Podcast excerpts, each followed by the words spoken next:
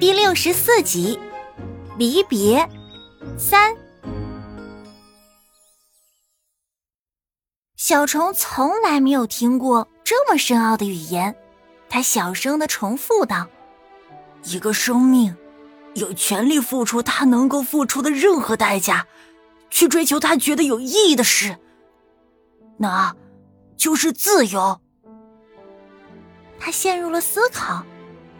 隔了好一会儿，他抬起头来问十一：“所以，老爸为了我跟以后交换那样的条件，是他的自由，也是他觉得有意义的事，对吗？”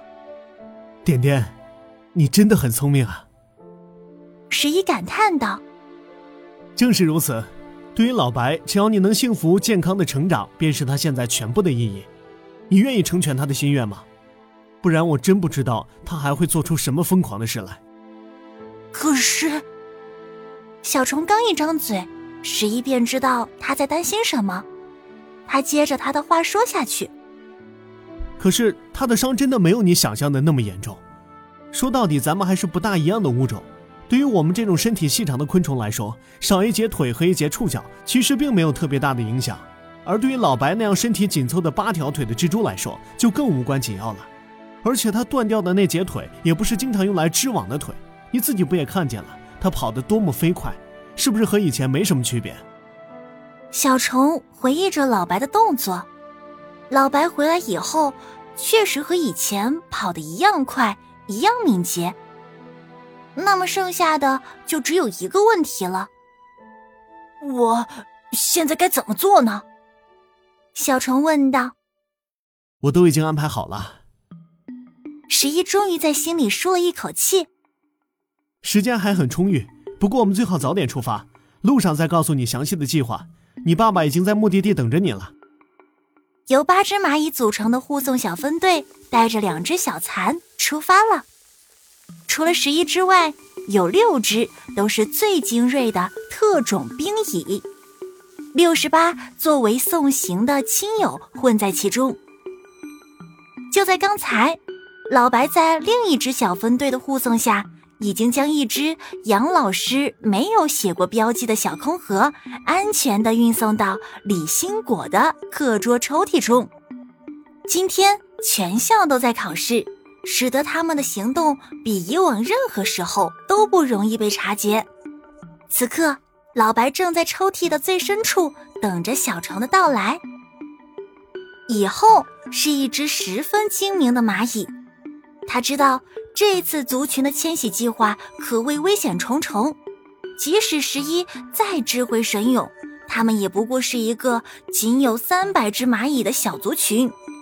旅途中的伤亡一定会让他们元气大伤，再发展起来需要很长时间。但是，在这个蚂蚁工坊里坐以待毙，显然更不是办法。以后没想到老白会主动送上门来。这简直是天赐良机。他比玉子更了解老白，知道这只虚荣心和责任感同样爆棚的老蜘蛛一定会护送他们到最后一刻的。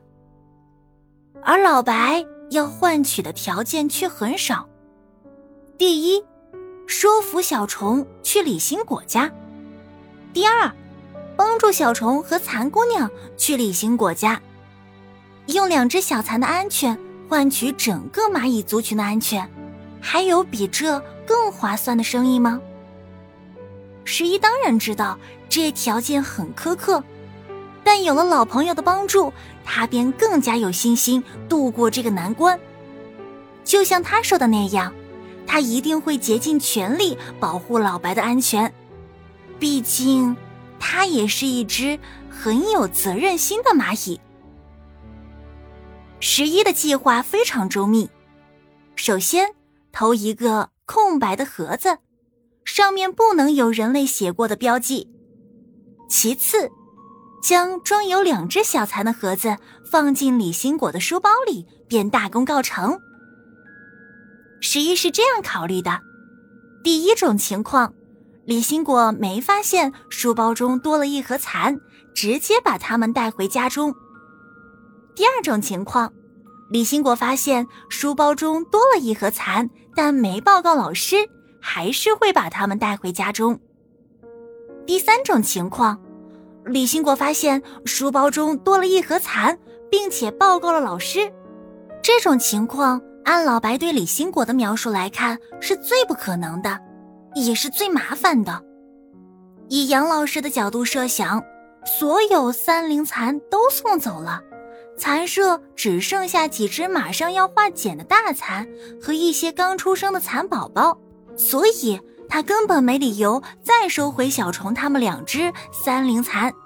杨老师必然会让李兴果将两个小家伙一并带回家中饲养。老白在黑暗中翻来覆去的琢磨着十一的计划，怎么想怎么觉得天衣无缝。